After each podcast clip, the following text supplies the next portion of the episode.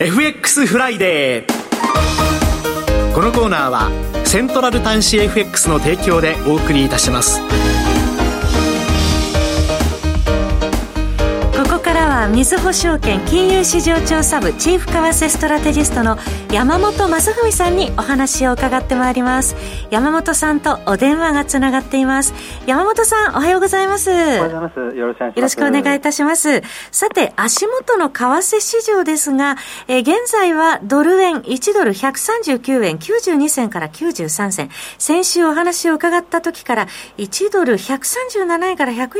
円台の間で乱高下しておりました足元では日銀の YCC 修正の観測またやや和らいできて、再び円安方向に向かっているような感じがするんですが、足元どうご覧になっていらっしゃいますか？そうですね、あの7月の14日にかけて、これあの日銀の政策修正期待が高まったり、まあ、アメリカのインフレ指標がですね市場予想比下振れしたりと、まあ、いうようなことで137円25銭まで下がった後ですね、はい、あのおおっしゃったようにですね、まあ、ちょっとあの昨日は140円50銭まで上がるようなところはあったんですけれども、はい、まああのえーとまあ、今年4月以降のですねあの一方向の145円までの上昇の、まあ、調整がですね今週はちょっとまあ一服したっていうような感じじゃないかなと、まあ、いうふうに考えています。はいえー、そして来週は中銀ウィーク控えているという状況ですね。はい。えっとまあ、こちら、結果次第でですね、まあ、大きく上下動をする可能性があるということですね。はい、であの来週は7月の27日の朝に、えーと、アメリカの FOMC の結果が出てくると。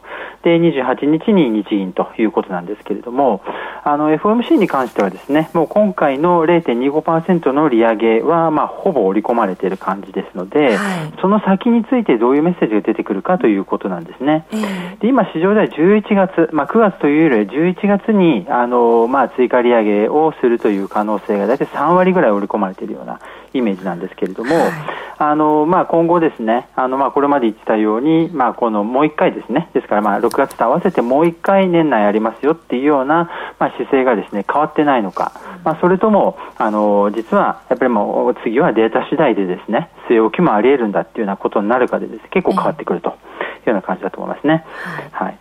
あとね、日銀に関してはですね、これあの、まあ、今回はまあおそらく据え置きが、まあ、あの、まあ、コンセンサスと、まあ、いうことなんですけれども、はい、やっぱりこの今回新しく出てくるインフレ予測ですね、まあ、こちらがどうなるのか、特にこの24年が2%から下方修正されるかどうかっていうところですね、はい、あとは25年1.6%なんですけども、これが2%方向に近づくのかどうかっていうところで、まあ、これで結構大きく動いてくるんじゃないかなというふうに思います。はい。えー山本さんは、まあ、前回伺った時に、この YCC の修正は、するとしても10月ぐらいじゃないかとお話しされてたと思いますが、その後いかがでしょうか？はい。あの、この見方は変わってないです。あの、やっぱり今回ですね、おそらくインフレ予想、情報修正される可能性は私は高いと思います。据え置きだけどインフレ予想、情報修正ということで、一旦円高圧力になるとは思ってますけれども、今回の政策修正に至るにはまだちょっと時期尚早かなというふうに思ってます。はい、で、10月にさらにインフレ予想が情報報修正されて政策修正に至るというのがメインシナリオかなと考えています。はいえー、来週に向けてのドル円の予想レンジ、どのあたりをでは想定されますでしょうか？はい、137円から142円と、でアメリカが高派で日銀がハト派ということになると142円、うん、一方でアメリカはそんなに高派ではなく、まあ、日銀がまあちょっとインフレ、まあ、な上振れもあって高派的ということになると137円、まあ、14日の安値を試すというようなそんな展開ではないかなというふうに考えています。金融政策の発表の結果次第というところですね。そうですね、まあ、大きく上下動する可能性があります。はい。えー、そして足元ですけれども、えー、6月の全国消費者物価指数先ほど出ましたけれども3.3% 3.3%上昇、上昇は22ヶ月連続ということですけれども、これ、全国のコア CPI が、えー、3.3%ということで、電気代の上げで2ヶ月ぶりの伸び幅拡大ということが出てまいりました。そうですね、あのまあ、除く生鮮食品のところは3.3%、前月から若干加速ということですけれども、はい、まあ、市場予想通りということでしたので、まあ、そんなに市場のインパクトはなかったと、でまた来週ですね、これあの日銀決定会合の直前なんですけれども、はい、7月の東京分が出てきますので、こちらが今、まあ、全世界でですね、まあ、あの先行指標として注目されていますので、はい、ちょっとそちらに焦点が移っているかなという感じがします。はい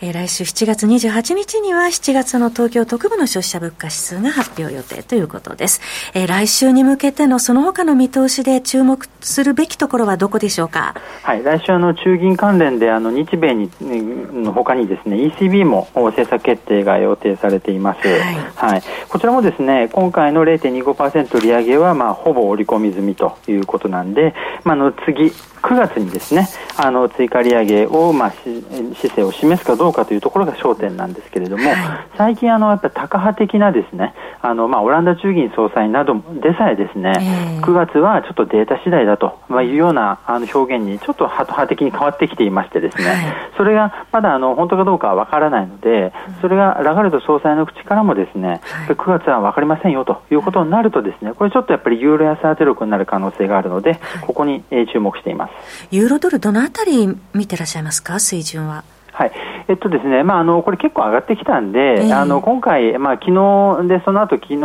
アメリカの、えー、まあ、イニシャルクレームが強くてですね、ちょっとあの、下がって1.11台ということなんですけれども、ここからということで言うと、またあの、来週あの、えっ、と、ユーロ圏の総合 PMI もありまして、これがさらに悪化ということも、まあ、重なるとですね、1.10割り込む可能性もちょっと出てきたかなという感じがします。はい。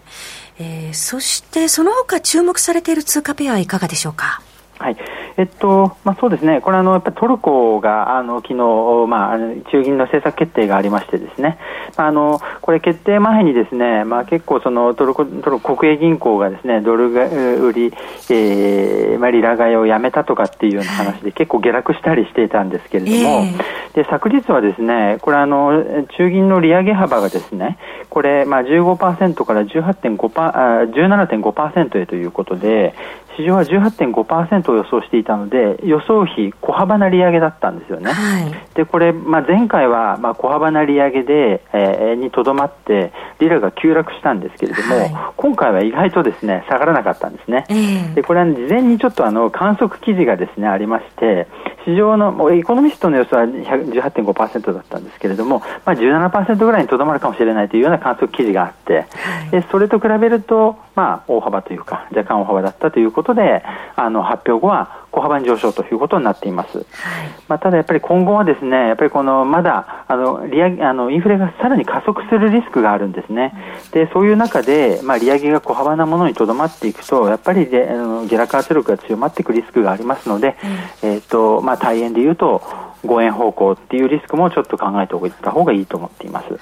えー、そして今週はイギリスの CPI 出て市場層下回ってましたね。はい。こちらあのちょっと上振れかなと思ってたのが下振れになってですね。でアメリカの強さもありましてちょっとポンドドルなんかは地合いが悪くなっていると、まあ、いうことですので、はい、まあ、先行き大幅利上げ期待なんですけれども、はい、ちょっと目先はですね慎重になった方がいいかなというふうに思っています。はいえー、そのあたり気をつけておきたいと思います山本さんどうもありがとうございましたありがとうございましたお話は、みずほ証券金融市場調査部チーフ為替ストラテジストの山本正文さんでした。